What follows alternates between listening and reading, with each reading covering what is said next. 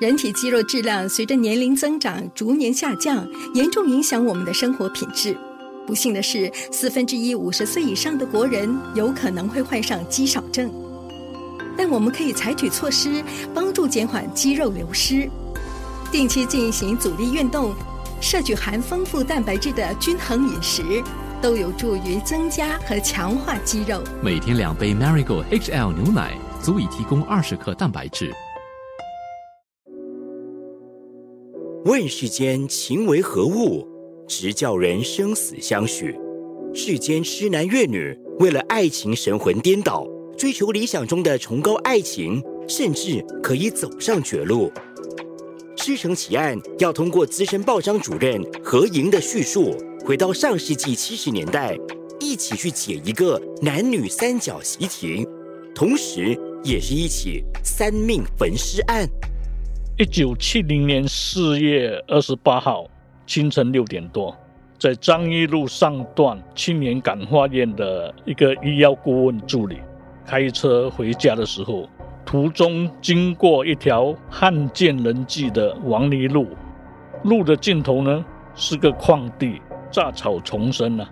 忽然阵阵狗吠声传来，好奇的去追查了。就发现一辆蓝色的日本轿车，看不清楚里面是不是有人呐，因为布满了露水。不过呢，车旁呢是一堆烧焦了的物体了，上面好像有一些残破的布料，很像是头发跟肢体形状的东西啊，原来是烧焦的尸体啊！他连忙飞车回去感化院通知上司啊。警方赶到现场的时候，已经是清晨七点二十分了。事发地点很可能是如今丹纳美拉地铁站到新加坡博览中心那一带的岔路，一条僻静的道路，一辆焚毁的汽车，一些不明的残骸。警方这一次面对的又将会是一起怎样的案件呢？查案人员到场，最初啊，以为只是一具尸体。推断大概是一起毁尸灭迹的杀人烧尸案，可是呢，忽然之间他们又闪过了这个念头了，因为焦尸不止一具，而是三具。从焦尸的形态看来啊，应该是两女一男，因此警方人员觉得这个案情不简单了。法医赵志成初步的判断是，三具尸体已经烧了超过六个小时了。男尸呢，脸部朝上，两脚伸直，身往右边侧了。那一具女尸啊，就附在他身上，双手交叉。另一具女尸呢，在这个男尸的右边了，脸部朝左边，对坐男尸。汽车旁边呢，是一个汽油罐。罐里面的汽油啊，已经倒尽了，只剩下刺鼻的油味了。这油罐啊，显然是凶器啊。查案人员封锁了现场，在车内就发现一把面包刀、一小盒火柴和一个空药瓶啊。这焦尸旁边呢，还有一把开着的弹簧小刀啊，刀身呢已经焦黑了。这两把刀引起了查案人员的猜疑啊。不过，法医指出，三具焦尸外表没有外伤，也看不出曾经给利刀捅过的伤痕了，因此啊，一时无法确定他们是否被谋杀。查案警长认为，如果是谋杀，要一连烧死三个人，首先呢就要把三个人一起绑架，然后打晕他们，载他们到这里，再淋油放火。需要花费不少功夫，还有人手，以及周详的计划。可是现场并没有留下凌乱可疑的脚印，也没有其他车辆的轮胎印，车内也没有剧烈挣扎的痕迹，没有木棍，没有绳索，车身和内部丝毫无损，车钥匙还插在引擎的开关器上，引擎停了，油针也快见底。很明显的，这矿地的王泥路便是案发的第一现场。法医暂时排除了三名受害人是在他处遭了毒手后弃置在这里的，可是这两女一男为何会给野火烧焦死在一起？三人之间呢，到底又是什么关系？是其中两人串谋烧死一人之后，才双双畏罪焚身之下，还是其中一人设计烧死两人之后临油自焚？后面这个推断啊，可能性不大，因为一个人要同时自负两个人啊，并非容易的事啊。还有一个推测就是说，三个人呢已经约定好一起放火烧身，同归于尽。然而，假定这个是具体之上，可是又没有遗书留下，而且动机也耐人寻味。是什么原因？三个人必须共务王权不可，还是三个人当中的一个人跟人结怨，给人绑架，刚好另两个人也在一起，凶徒为了杀人灭口，一起要了三人的命？或许三个人一起跟人谈判，结果谈判破裂，招惹杀身之祸。无论从哪一个角度来推断，都很容易使人联想到男女关系这一方面，尤其是两女一男同时在三更半夜来到这荒郊野岭，内情恐怕没有那么简单，背后的故事想必离奇曲折。可惜的是。要解答这一连串疑问的人，已经永远开不了口了。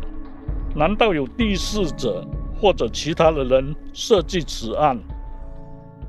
没有明显的证据显示，案发现场除了已经被烧死的两女一男以外，有其他人在场。如果是一男一女殉情的可能性大大提高。可是如今这三个人究竟是什么关系，成为了警方的重点调查方向。如果是由于三角恋爱的死结无法解开，才发生这起烈火焚情的悲剧，那得先理清三个人的关系。因此，警方首先要做的便是调查这两女一男的身份。蓝色这本车是现成的线索，警方很快就查到了其中一个女死者的身份。而且这个女死者有一本还没有烧焦的袖珍电话簿，依稀可以找出几个人名、电话号码和地址。警方人员不到一天便查出这个死者是一个二十三岁的女郎，她的名字叫做张喜春 （Yamin Christine），她是人民协会属下张一民众联络所的幼稚园教师。另一个女的是她的妹妹。张少丽，二十二岁，阳明 Centra，他是水仙门东方百货公司的出纳员。男的姓陈，叫做进陈，竞争的竞，成功的成，二十八岁，是一家建筑公司的文员。这两女一男的关系颇为微妙了。三个人都是校友，英校九号毕业。那个时候的英校九号就是现在的剑桥普通水准中四啊。陈进成跟张喜孙不但同校，而且一个是巡查长，一个是巡查员呐，所以经常在一起有说有笑。妹妹张少丽虽然跟两人不同班，但因为陈进成经常到她家，因此也逐渐熟络起来。那么他们三个人经常一起外出游玩。案发的三年前呢，他们三个人甚至结拜为兄妹。张家姐妹的父亲是个出入口商人，家境富裕，姐妹俩都云云未嫁了。陈进成的家境也不错，父亲是经营糕饼店。警方传召张陈两家家人问话的时候，把重点放在男女的关系上。以确定这是不是一宗殉情案。可是两家人都表示，三个人虽然来往频密，但他们之间的关系纯粹是结拜兄妹的情谊。另外，多年来家人也没有听三个人投诉过他们之间有不愉快的事情发生，或者有其他的纠纷。两家的家人都异口同声坚称，三个人并非殉情了。张家姐妹的兄长甚至在案件发生后的第三天，特别召开记者会，重申他们没有私情。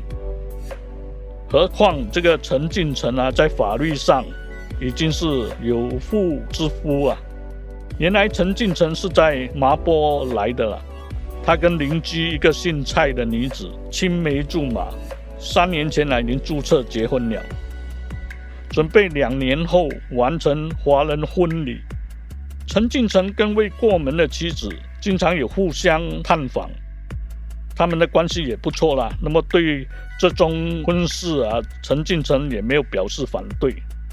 警方也查到三个人最后的行踪，那就是陈进成在尸体发现的前一天，也就是四月二十七日上午，他照常去上班。傍晚五点，他拨电告诉家人，他有事要办，不回家了。他没有说明去处，不过语气跟平常没有两样啊。二十八日下午呢，警员上门，就传来他烧死的噩耗。除了未过门的妻子张家姐妹之外，陈进成是否还有其他的女性朋友？他的一个嫂嫂有透露了。陈进成的女性朋友是不少了，但经常相邀外出的是张家姐妹。只有一回啊，到这个白沙海滩野餐的时候啊，他巧遇陈进成跟张家的妹妹一起游泳，当时姐姐并没有在场。从三人行到一男一女的相处之间，是不是有其他的隐情？警方问的时候，家人不知道是不是不愿意透露太多，还是他们所知不多，那么都没有进一步的详情了。虽然有着婚约，却依然和张家姐妹来往频密，还甚至单独约会。陈进成的感情生活很受怀疑。虽然如此，既然警方目前依然相信，除了三名死者以外，没有更多的人涉案，那三人最终。究竟是怎么来到这葬身之处的呢？姐姐拨电给陈进成，相约在首都戏院外面见面。傍晚五点十五分，两个人见面谈了一阵。六点，姐姐就到附近的歌里门收路，向有人借了蓝色的日本车了。她临开车前还告诉朋友，她想去看电影。两个小时后，姐姐载了陈进成到水仙门的百货公司，见到妹妹，刚刚好在公司执勤了。两个人匆忙上楼，买了一把面包刀。这把刀便是命案发生后查案人员从蓝色日本车里面找到的。姐姐和陈进成买刀的目的何在？妹妹知道他们买刀这回事吗？当晚十点，妹妹张少丽下班，姐姐载她跟陈进成一起到中央医院探望一个朋友，那是认识他们三个人的一个朋友，也是见到他们三人行的最后一次。他们过后的行踪无人知晓。从当晚十点过后，这两女一男究竟做了一些什么事，谈了一些什么？还是有什么事情无法解决，都是一连串的谜了。警方发现这起三尸焚烧案内情似乎越来越扑朔迷离啊，越来越神秘莫测。难道真的有第四者或者更多的外人设计这起案件？已经理不清楚的三角关系。男主角和姐姐事发前诡异的行为，这种种已经添加了不少变数。如今警方还得知有可能牵涉其他人，自然不能放过这条线索。东方百货公司的多名售货员都这么形容了：妹妹少丽活泼好动，为人风趣，同事们都关于东方之花的美誉了。他有不少的群下追逐者，他也曾经向同事透露，追求者里面，他爱上了一个叫做吴比特的老师了。他跟吴比特是在五年前的一个舞会上邂逅的。直到三尸案发生的前一年，两人开始约会，处双入对。其实妹妹张少丽之前说过，他也喜欢一个叫做史威廉的男子。张少丽坐过吴比特的车，到过花果山等情侣圣地。那么他其实是知道吴比特是已经结婚了了。吴比特对他说，妻子是个导游，跟他生了一个孩子，可是他对妻子已经没有感情可言了。吴比特的妻子后来知道这件事。有找上门跟张少丽谈判，张少丽才如梦初醒了。原来吴比特讲的都是骗话了。他的妻子其实是住脚医院的护士，而且子女不止一个。吴比特却向警方说，他跟张少丽啊只是普通朋友了。那么自从妻子找张少丽谈判后啊，他有打电话向张少丽道歉，过后就分手了。三四命案发生的那天，吴比特因为有不在场的人证，所以警方没有扣留他了。这样一来，这个第四者设计命案的推断啊，也不攻自破了。至于史威廉这个人，警方几经查探，毫无下落。所谓的第四者这条线索，又让警方来到了死胡同。调查重新放到了死者们的身上。陈进成和张少丽，妹妹张少丽了，都曾经向有人表示过失恋，想要自杀。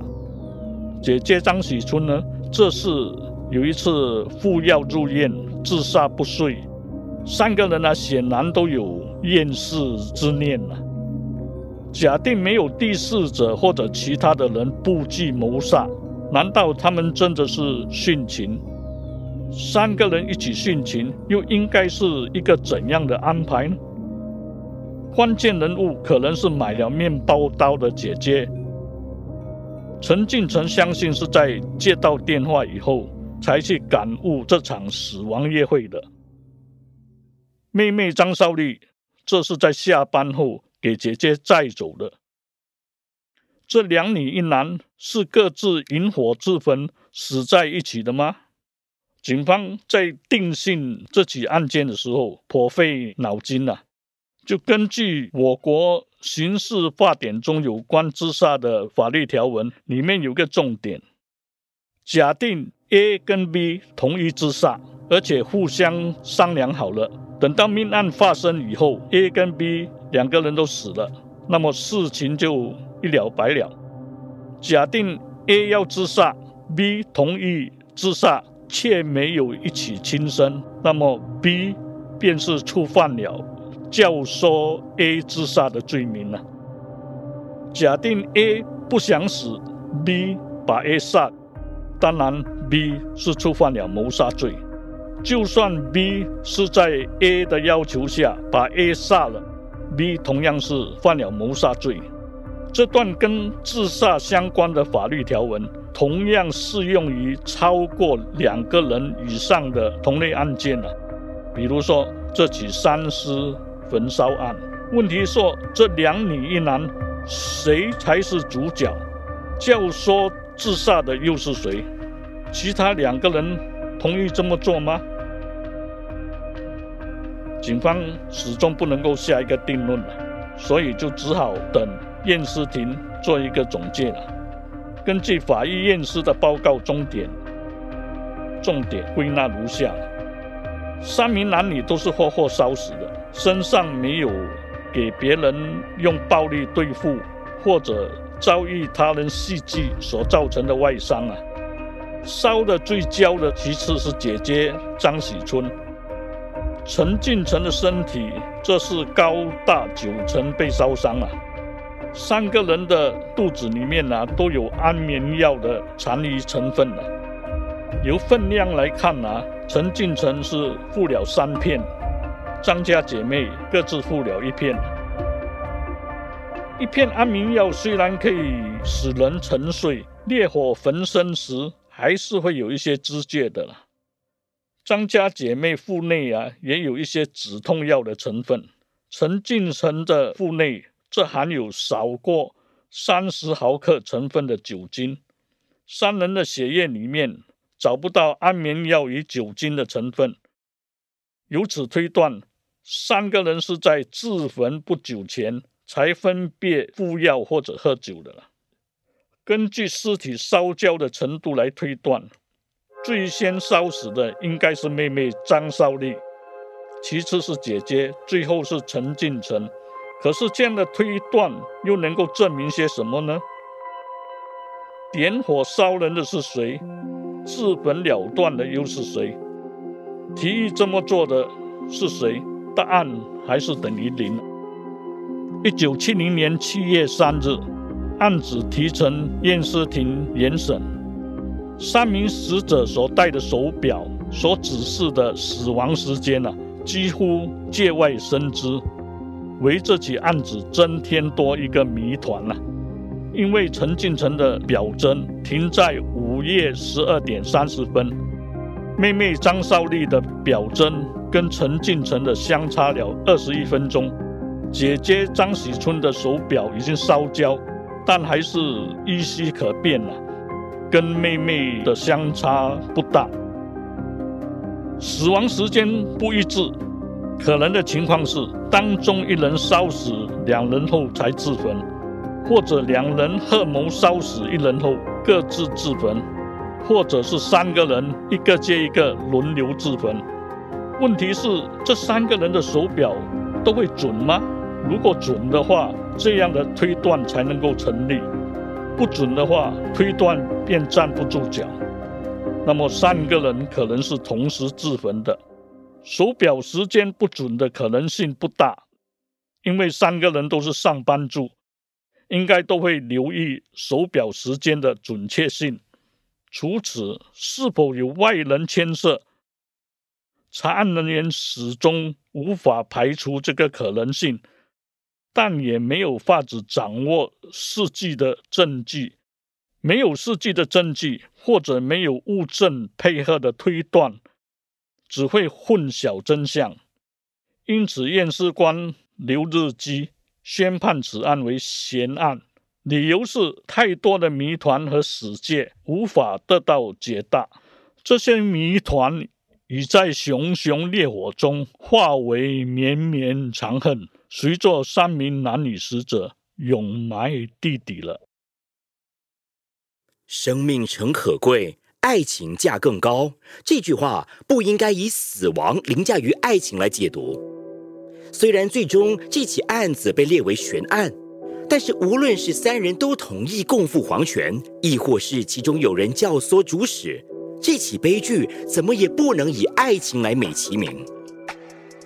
如果你有任何有关这起案件的传闻或线索，欢迎你通过 love 九七二 dot h 页面上的留言箱留言。这一集的《师承奇案》就到这里，你也可以通过 m i l l i c e n 应用程序、Spotify 或 Apple Podcast 收听更多新加坡的重大案件。我是 love 九七二 DJ 坚文，敬请收听下一期的《师承奇案》。